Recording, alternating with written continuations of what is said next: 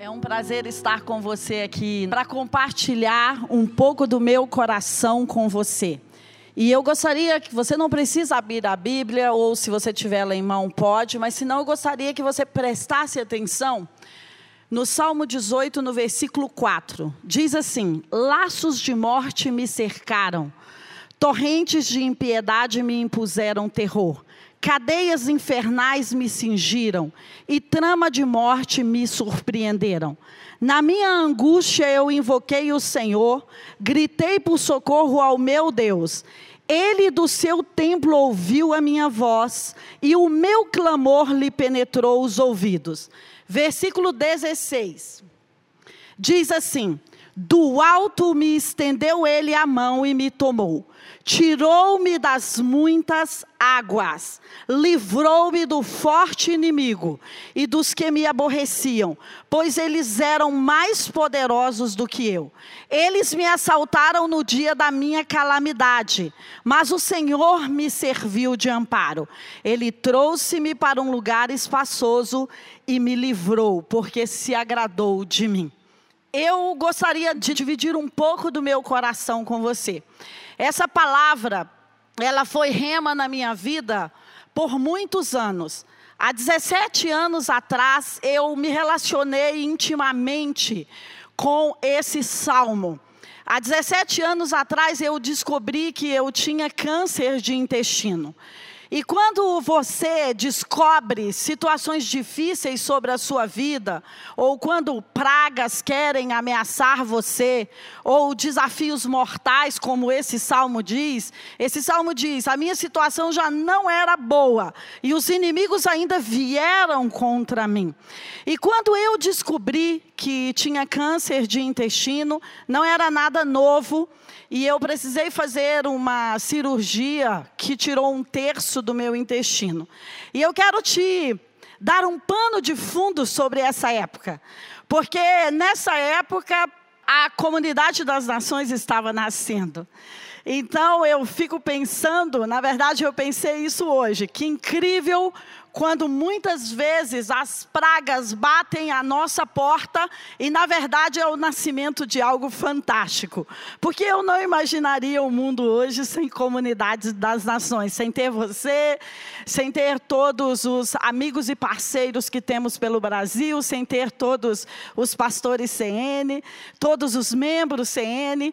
Mas imagina que quando eu recebi esse diagnóstico de morte, tinha algo vindo à vida naquele mesmo mês. Eu me lembro que eu fui para a primeira reunião da Comunidade das Nações eu não tinha nem tirado os pontos da minha cirurgia, que tinha sido uma cirurgia grande, né, que me abriu assim ao meio, e eu me lembro que eu fui com todos os cuidados, mas para a nossa primeira reunião CN. É incrível ter o Dito e o Negueb aqui hoje, porque quando eu vinha para cá, eu fiquei pensando que nesse mês que se seguiu dessa cirurgia, que foi assustador para nós, que a minha família nunca tinha tido câncer, o Dito e o Negueb montavam e desmontavam o som para termos culto na CN. Porque como a CN era bem nova, nós não tínhamos templos e nem cadeira, e acho que a gente tinha um som que a gente guardava em casa e que a gente levava para fazer os cultos né, no, auditório da saúde na Asa Norte. Então, que incrível você parar para pensar sobre momentos que de repente você ficou pensando que seria um momento de calamidade e de morte. E na verdade não era uma calamidade e morte, era outros projetos vindo à vida. Então eu fico pensando que todas as vezes que a praga bate na nossa porta ou tenta nos atingir, talvez como esse tempo, talvez a primeira mensagem que eu e você vamos receber é a mensagem da vulnerabilidade, do quanto que a vida é frágil e onde é que vai estar a nossa proteção.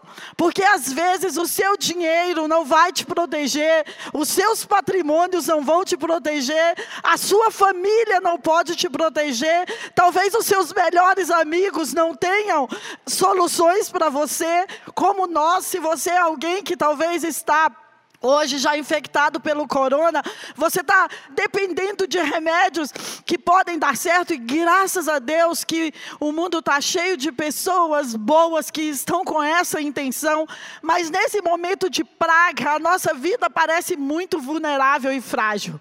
E eu ainda tinha um outro pano de fundo naquela época. Hoje eu pensei sobre isso quando eu pensei como era a minha vida há 17 anos atrás. Eu era uma pequena empresária. E eu vendia joias, mas naquele mesmo ano que a CN nasceu e que eu descobri que eu estava com câncer de intestino já avançado, eu, naquele ano, antes de descobrir tudo isso, eu tive um prejuízo e eu fiquei devendo 200 mil reais naquela época. Então eu acho que 200 mil reais hoje é um valor considerável, mas imagina 17 anos atrás. E eu me lembro que naquela época eu me dispus de tudo que eu tinha. E foi uma época muito impactante, porque essas épocas de dores, desafios e sofrimentos, você vai ver as pessoas que estão com você. E eu me lembro que eu me dispus de tudo que eu tinha. E uma última coisa que eu ia fazer era passar meu carro pessoal para aplacar essa dívida. E eu me lembro que o Marco César, a Kelly, o Pedro, a Andréia, o Públio e a Ana me deram um carro de presente na época. E esse carro depois foi uma semente né, para abrirmos a CN, porque isso tinha sido seis seis meses antes. Então eu já me sentia assim, eu já estava como o Salmo 18, os dias já não estavam fáceis para mim. E eu ainda recebo um diagnóstico de uma doença que hoje ela é uma sentença de morte, mas naquela época nós tínhamos ainda muito menos tecnologia e muito menos remédio para isso. Quando eu fiz essa cirurgia, eu tirei um terço do intestino, e é algo que acho que nunca disse publicamente, mas eu já tinha gânglios metastásicos na gordura abdominal. Então eu já tinha sinais de metástases em outro lugar do corpo. Mas Deus me livrou de tudo isso. Eu estou aqui 17 anos antes que você pense algo ruim, eu estou aqui 17 anos depois para te contar isso. Mas o meu cenário não era bom. E quando eu comecei a fazer a quimioterapia, o médico que me atendeu disse: Olha, eu preciso aplicar em você um esquema que nós estamos experimentando ainda, chamava esquema Full Fox. E é, você vai ficar tomando uma bolsa, você vai com ela para casa. Então eu, eu vivia com uma bolsinha que a quimioterapia não podia ser aplicada de uma vez, então eu ficava três, quatro dias tomando aquela bolsinha de quimioterapia. Às vezes eu era um pouco ousada e ia para os cultos com ela, com uma roupa bem larga, e as pessoas não percebiam. Só que ele era ainda um remédio que estava sendo testado. Então aquilo ainda trazia mais um clima para nós. Eu falei, doutor, alguém já foi sarado com ele? Ele não, porque ninguém terminou o ciclo ainda. Alguns morreram durante o ciclo e outros não completaram ainda. Então aquilo era uma adrenalina grande, você entende? Estar testando algo. E eu me lembro que eu ia para os lugares tomar a quimioterapia e quando ela estava comigo também correndo pelo corpo, eu falava: Senhor, eu sei que o Senhor tem tecnologia de ponta nos céus, que tudo que existe na terra é sombra, tipo e figura daquilo que existe nos céus, e que nos céus os corpos são saudáveis e que o Senhor tem uma solução para mim. Então eu falava, Senhor, será que será não? Eu quero tomar uma quimioterapia espiritual. Eu quero ver entrar no meu corpo uma quimioterapia que não vai matar as minhas células boas. É claro, os meus cabelos caíram, todas essas coisas que você que acompanha pessoas com quimioterapia acontece. Quando você termina um esquema desse que dura três, quatro dias, e você vai tomar o próximo daqui 15 dias, às vezes você não sabe se é dia, se é noite, você não tem paladar. Dessa, eu fiquei pensando que incrível, algumas pessoas falaram que, que estão contaminadas pelo vírus e que às vezes não tem paladar. Quando você faz quimioterapia, você não tem paladar. E eu fiz quimioterapia por quase um ano, foram 10 sessões. E isso era o nascimento da CN, isso era a primeira escola de líderes da CN, isso era o primeiro aluguel de prédio da CN, isso eram os primeiros membros da CN. Então eu fiquei pensando que quando a praga bate na nossa porta, nós temos algumas atitudes e alguns pilares que nós podemos fazer para mover e para não deixar com que o processo pare na nossa vida. E eu queria dividir com você hoje quatro coisas que sabe quando você prescruta e pensa, eu falo, olha, eu não posso falar a tarde inteira. Mas eu queria compartilhar com você quatro coisas que me mantiveram de pé nesse período. Quatro coisas que depois disso eu faço questão de usar para qualquer crise muito severa que venha para a minha vida. E talvez a maior crise que está sobre a sua vida hoje não é a questão do coronavírus, porque ele é um vírus e talvez não atingiu nenhum amigo seu, nem você, você só está na quarentena, mas talvez outras crises ou outras pragas estão batendo na sua vida. Talvez você tenha diagnósticos, porque ter diagnóstico de câncer ou de outras doenças é, mais difíceis é, é bem pior às vezes do que você ter um diagnóstico do coronavírus. Então, pode ser que a sua maior praga ou crise hoje seja algo que se adveio desse cenário, porque você teve que fechar a sua empresa e você não está vendendo os seus produtos, ou você tem 100, 200 funcionários e não sabe o que fazer, ou você está em casa e aí você vê o que causa é a sua família, o seu casamento e o quanto as suas crianças não respeitam você e você como pai ou mãe não consegue colocar ordem na casa. Eu sei que o mundo está sendo batizado pela dor. Eu sei que em todos os lugares do mundo, por causa do corona ou não, nós estamos vivendo um momento de consciência da dor. E quando a consciência da dor chega, nós começamos a fazer diagnóstico na nossa vida do que vale a pena, do que não vale a pena. E eu acho que nesse período todo, Deus tem nos trago para perto dele. E o que eu penso que faz você vencer a crise em primeiro lugar, é trazer Deus para dentro da crise. É sentar como o salmista aqui, como Davi. Davi escreveu esse texto e ele já era velho e ele estava falando como ele fez para sair das crises dele. Ele chamava Deus para dentro da crise. Ele falava: Deus, eu não sei o que fazer. Eu já estou despedaçado, machucado. Eu já estou com uma cirurgia, eu já estou com pontos, eu já estou enfraquecida por uma quimioterapia eu já estou enfraquecida economicamente e eu não sei o que fazer. Então, quando você traz Deus para dentro da sua crise, a crise não é mais sua, a crise é daquele que pode fazer fender os céus e a terra para arrancar você desse lugar. Então, eu acho que não existe nada mais importante na vida, nem milhões de dólares, nem bilhões de dólares, do que você trazer Deus para dentro da sua crise crise. E seja qual for a sua crise, seja qual for a sua religião, você precisa dizer: Deus, você existe. Vamos conversar aqui comigo e vamos intervir na minha crise. Eu estou cheio de inimigos, de dores, de remédios, de diagnósticos, ou de processos, ou de contas, ou de boletos, ou de ameaças. Mas vem para dentro da minha crise. Então o salmista fez isso. Eu fiz isso na minha vida. Eu falei: Deus, ninguém pode me salvar agora. Porque não existe nenhum remédio que foi testado e que deu bom para a minha vida, para o tipo de câncer que eu tenho. Então, Deus, eu preciso ir para essa batalha contigo. Então, eu penso que quando você traz Deus, e quando você começa a conversar com Ele, quando você começa a dizer para Ele sobre as suas dores, não é a fazer longas rezas, ou não é a fazer a oração dos outros, não é fazer a sua oração, é rasgar o seu coração para Ele e dizer: Deus, está muito difícil conviver com essa esposa, com esse marido, com esses filhos, eu não sei o que fazer, eu não sei o que fazer com os meus funcionários. Sabe por quê? Deus é uma inteligência master, uma inteligência divina. E eu acredito que nesse tempo, Deus está tirando a divindade de dentro de nós.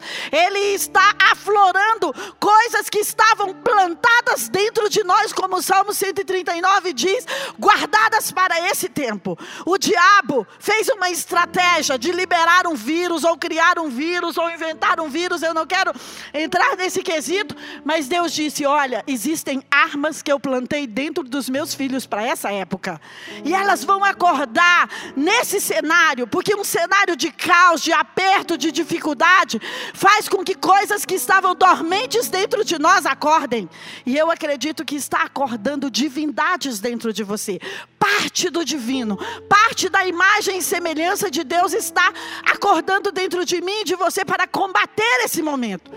Então, primeiro, traga Deus para a sua crise. Segundo, você precisa renovar a sua mente. Quando eu enfrentei aquela crise de ter câncer, de ter sido quebrada financeiramente, de estar nascendo uma igreja, tudo no mesmo período, eu não poderia administrar aquela vida com as mesmas coisas que eu administrava a vida anterior.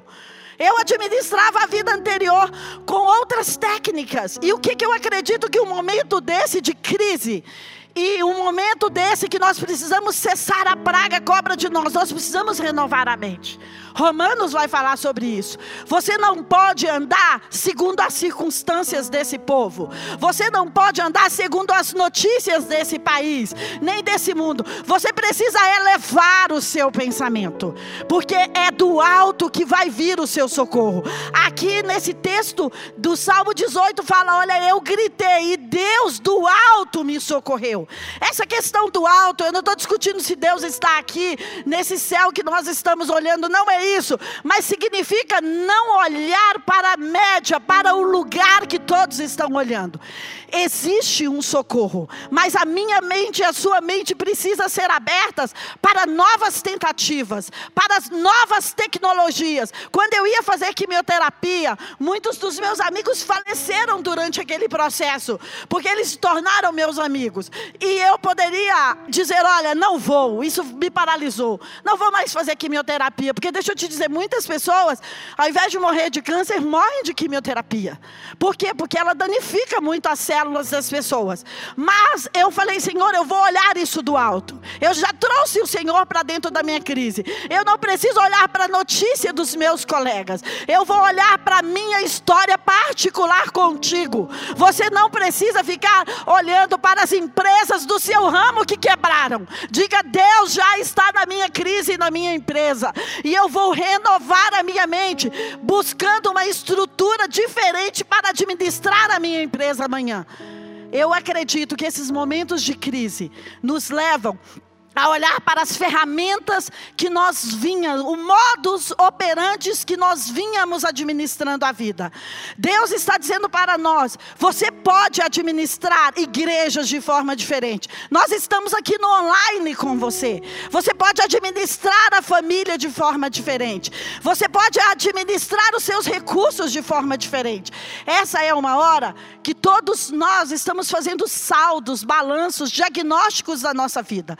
E o que que você encontrou na sua vida? O que que vale a pena deixar para trás? Talvez a vida tivesse muito pesada, com preocupações, com dores, e quando você olha a fragilidade da vida, você fala: em que que eu deveria investir?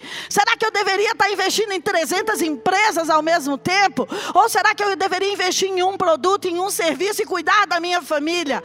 Eu penso que quando nós estamos diante de uma crise como nós estamos agora, nós pensamos nos valores da vida, aquilo que precisa permanecer, aquilo que precisa ficar e aquilo que precisa ser liberado. É uma ótima hora para pensarmos em quem nós vamos deixar na nossa vida, aonde nós vamos investir o nosso dinheiro, porque quando você está diante de uma sentença de morte, ou de uma sentença de bancarrota, ou de uma sentença de um casamento, casamento quebrado, ou de ter que quebrar a empresa, ou de ter que, que dizer que a sua empresa vai precisar é, fechar as portas. Quando nós estamos diante de cenários desafiadores, que nós não temos resposta, que nós nos sentimos frágeis e vulneráveis, nós podemos abrir a nossa mente para buscar outras soluções.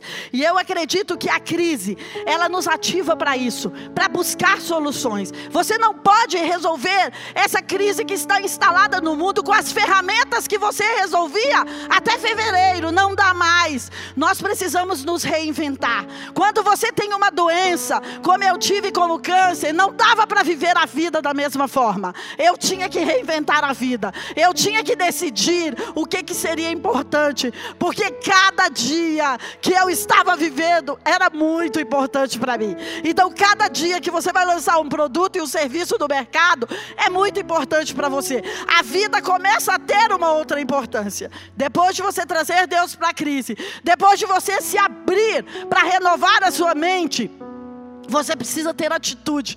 Mas antes de falar para você ter atitude, eu quero dizer para você que renovar a mente tem a ver com ser humilde para aprender. Porque muitas vezes nós pensamos que somos, aqui temos as melhores estratégias do mercado, do serviço, da pregação, do discipulado, disso, daquilo. Mas deixa eu te dizer, humildade tem a ver com pessoas que querem aprender. E eu acredito que esse é um tempo que nós temos um denominador comum. Todos precisamos aprender para nos reinventar em como vamos administrar o mundo depois que passarmos por isso. E terceiro, atitude. Eu não posso só trazer Deus para a crise. Eu não posso só ter uma renovação mental e pensar, tudo bem, eu não concordo com isso, eu tenho estratégias, eu tenho que me mover. Eu tenho que ter atitude. Eu tenho que fazer alguma coisa. O salmista disse: Eu gritei. O salmista fez alguma coisa, deixa eu te falar.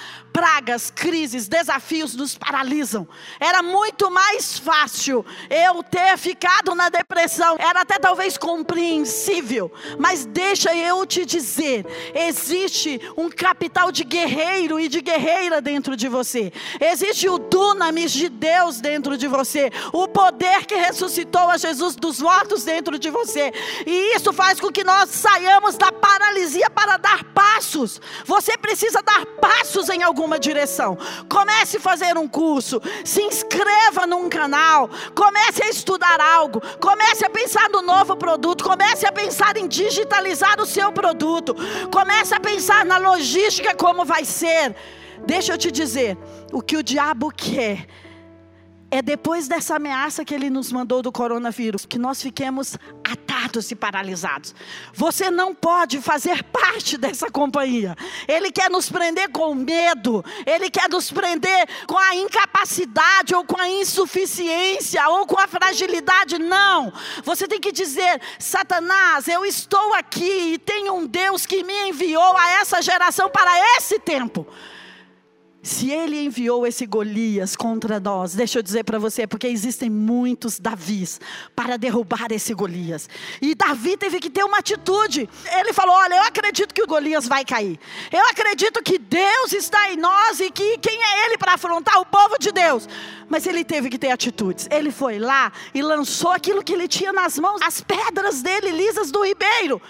Então, deixa eu te dizer, eu e você não podemos ficar paralisados com as ameaças de praga, seja qual for a praga que está atingindo a sua vida, seja um diagnóstico como era o meu, mas avance. Eu, às vezes, ia não passando bem para os cultos, mas eu queria estar tá lá. Eu dei aula na Escola das Nações para a primeira turma, ainda fazendo quimioterapia. Você não precisa fazer as loucuras que eu fiz, mas você tem que ter atitude, porque a atitude te tira do ponto zero. Você não pode ficar no ponto zero. O mais difícil é o primeiro passo, é ir em direção a alguma coisa. Deixa eu te dizer, Deus está esperando pelo meu primeiro passo e pelo seu primeiro passo. O nosso primeiro passo aqui na CN, quando nós soubemos que não ia poder ter culto, o que, que nós fizemos? Olha, quais são os canais que nós podemos ouvir? Ou falar, olha, os pastores todos estão fazendo lives diariamente. Um concorre até com o outro na live, mas que lindo isso! Porque nós não deixamos de pastorear o povo, nós não deixamos de distribuir cestas básicas, de ajudar pessoas com medicamentos e com remédio. Não, nós não paramos os nossos serviços. O templo está vazio, mas nós estamos nos reinventando para continuar pastoreando a cidade e o Brasil. Nós entendemos que essa era a oportunidade de fazer algo diferente. Então, qual era o algo? Nós tínhamos que aprender algo novo e nós estamos aprendendo algo novo. Então, você vai aprender algo novo, mas você vai ter uma atitude. Nós não podemos ser reativos. A crise chegou e agora todo mundo está dentro de casa e todo mundo só assiste Netflix, só come pipoca, só ganha peso e só compartilha notícias boas ou ruins do Instagram. Não, nós não podemos fazer isso. Isso é ser reativo. Nós precisamos ser proativos. A crise chegou, o que eu vou fazer dela? Deixa eu te dizer, esse tempo está te pedindo alguma coisa. Qual é a a atitude que esse tempo está te pedindo? Qual é a atitude que o seu casamento precisa? Qual é a atitude que a sua empresa precisa? O que você vai dizer aos seus funcionários quando você voltar? O que você já está dizendo aos seus funcionários para acalmar o coração deles enquanto a sua empresa está fechada? Ou enquanto eles estão tendo que trabalhar para suprir o Brasil como fábricas, farmácias e hospitais? Então hoje, o mundo está esperando, sabe por quê? Por pessoas de atitude. Se você for uma pessoa de atitude, além de você quebrar o poder da praga, da crise, você vai ser um modelo para outras pessoas. Porque as pessoas estão olhando para você e dizendo: Deixa eu ver como ela vai me mover. Se você ficar paralisado, as pessoas também vão ficar paralisadas. Então, essa é uma noite que nós vamos orar para quebrar qualquer paralisia das nossas vidas. Essa praga, o espírito de medo, não vai nos paralisar. Ele não vai nos paralisar. Ele anunciou algo, mas nós não estamos de acordo. Nós não estamos de acordo com o que ele anunciou, que o mundo vai parar. Nós estamos de acordo que nós estamos descansando e reinventando o próximo mundo.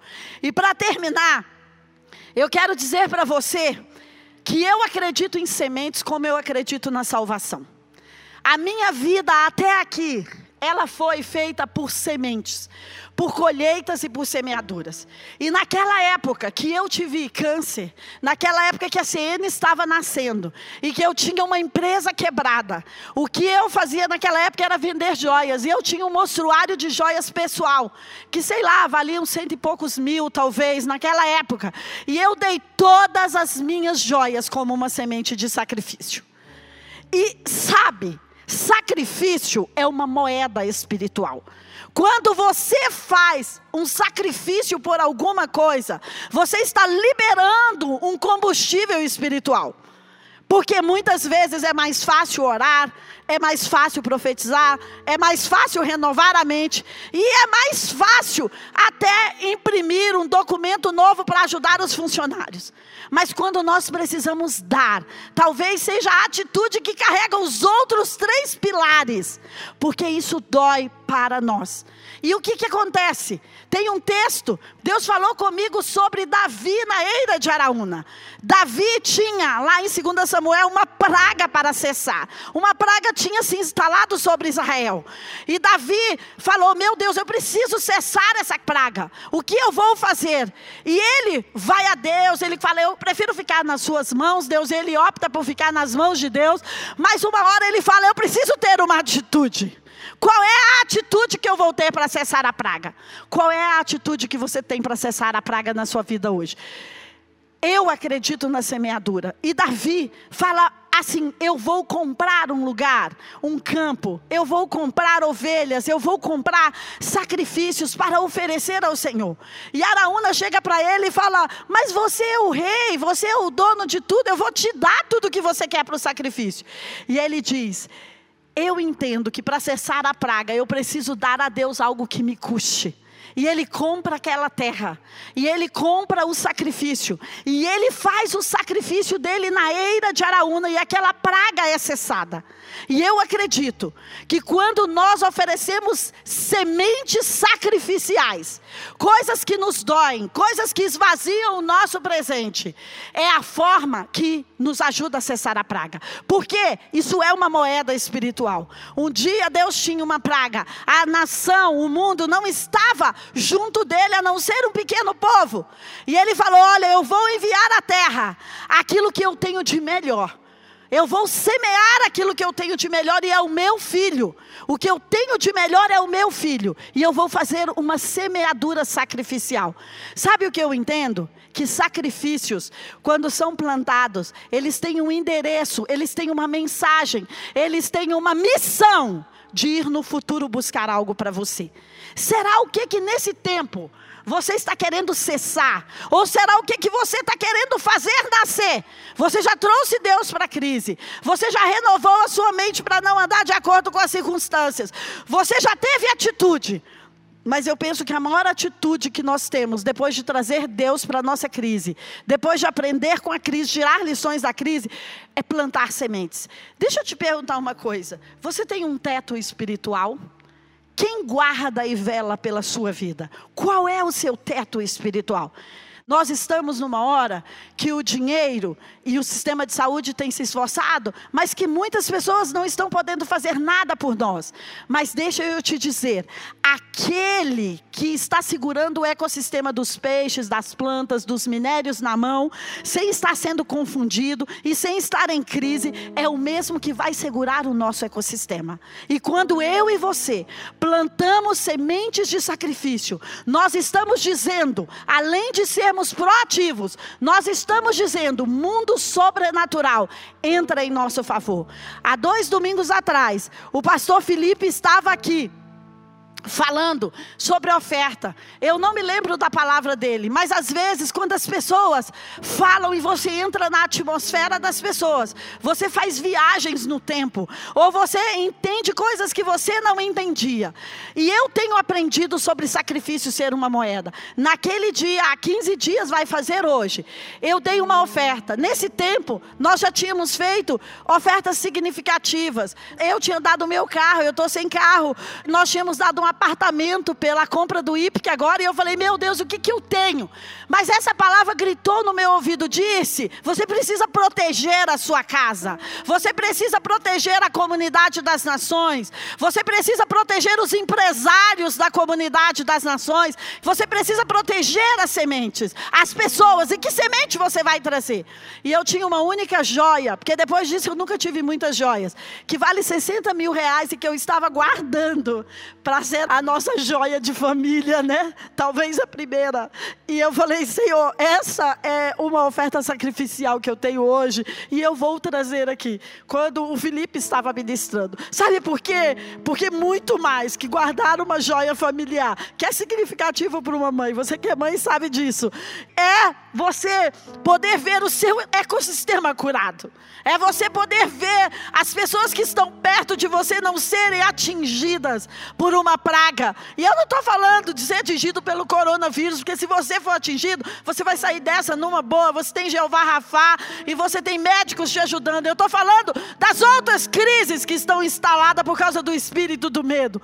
Sabe, um dia uma pastora aqui da igreja eu sei que ela não vai se importar de eu dizer o nome. A pastora Jéssica, ela foi diagnosticada com câncer. E essa palavra, ela sempre segurou a minha onda na hora das crises. Na hora das crises eu penso, eu vou trazer Deus para a crise. Eu vou pensar o que, que eu estou aprendendo com a crise. Eu vou ter uma atitude, mas eu tenho que semear. Eu nunca saí de uma crise sem plantar uma oferta sacrificial. Essa é a regra da minha vida. É sobre isso que eu e o JB temos andado. Quanto mais difíceis os tempos, mais nós plantamos sementes.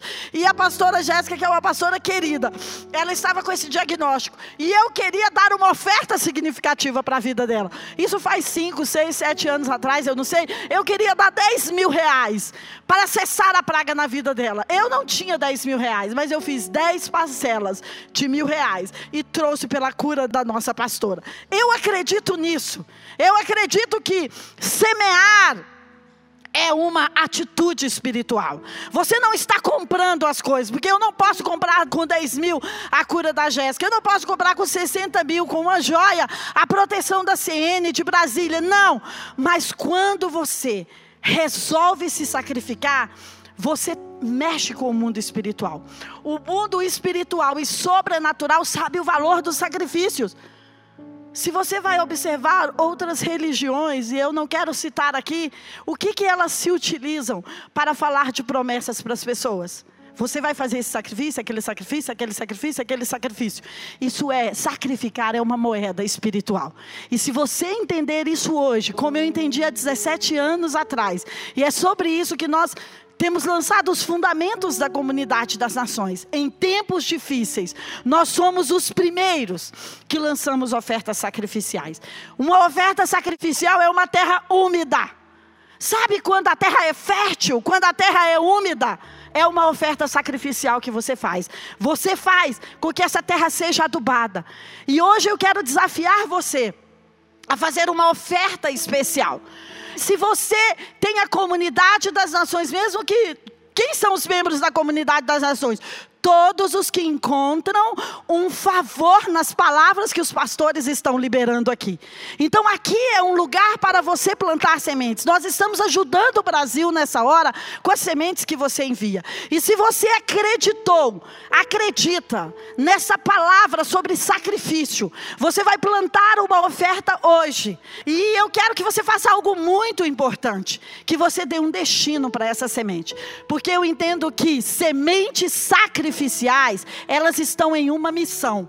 Você vai enviá-las em uma missão. Elas irão no futuro buscar algo para você. Então você vai dar um destino. Quando eu plantei aquele mostruário de joias, o meu destino era, Senhor, eu quero ser sarada 100%. E deixa eu te dizer, depois de 17 anos, eu acompanho Todo o tempo, todo ano, antes era de seis em seis meses. E eu nunca mais tive nada. E eu acredito que ter trago Deus para a crise, ter renovado a mente, ter tido atitudes de sobrevivência, porque as atitudes que eu precisava naquela época eram de me manter para cima, de me manter viva. E de ter plantado sementes sacrificiais. Então hoje eu quero dizer a você que seja qual for a crise que você tiver, qual for o temor que você tiver, você precisa ter a atitude de sair do seu lugar e plantar uma semente sacrificial. É ter uma atitude. Tenha atitude, traga a sua semente de sacrifício. Sacrifício é algo que nos custa, não é troco da feira, é algo que nos custa. Então traz sua semente sacrificial e eu quero profetizar sobre a sua vida. Eu acredito que se você precisa de um socorro ou de uma salvação, você precisa se sacrificar. Você precisa plantar sementes de sacrifício. Você precisa ser o exemplo para parar a, praga. A sua semente de sacrifício que você plantou nesse dia de hoje, ela está em missão no mundo espiritual para trazer suprimento para você e para todas as pessoas que estão debaixo da sua alçada, do seu CNPJ e do seu CPF. Eu quero declarar que a sua atitude sacrificial trará uma atitude do mundo espiritual e de Deus de socorro e de salvação. Trará uma atitude do mundo espiritual de suprimento. A sua semente sacrificial fará pelo seu futuro aquilo que o seu dinheiro não faria. Eu, eu declaro que ela está em missão, ela está viajando agora para trazer para o seu presente, para o seu próximo tempo, tudo o que você necessita. E eu quero apenas ler um versículo, o 19 do Salmo 18. Ele diz assim: Deus trouxe-me para um lugar espaçoso, livrou-me, porque Ele se agradou de mim. Deixa eu te dizer, você trouxe Deus para a crise. Você está aprendendo com ela, renovando a sua mente. Você está tendo atitudes, você está quebrando o poder do medo. E você plantou uma semente sacrificial. Ele disse: Eu trouxe você para um lugar espaçoso, porque eu me agradei de você porque eu me agradei de você. Um grande abraço. Deus abençoe você e a sua casa.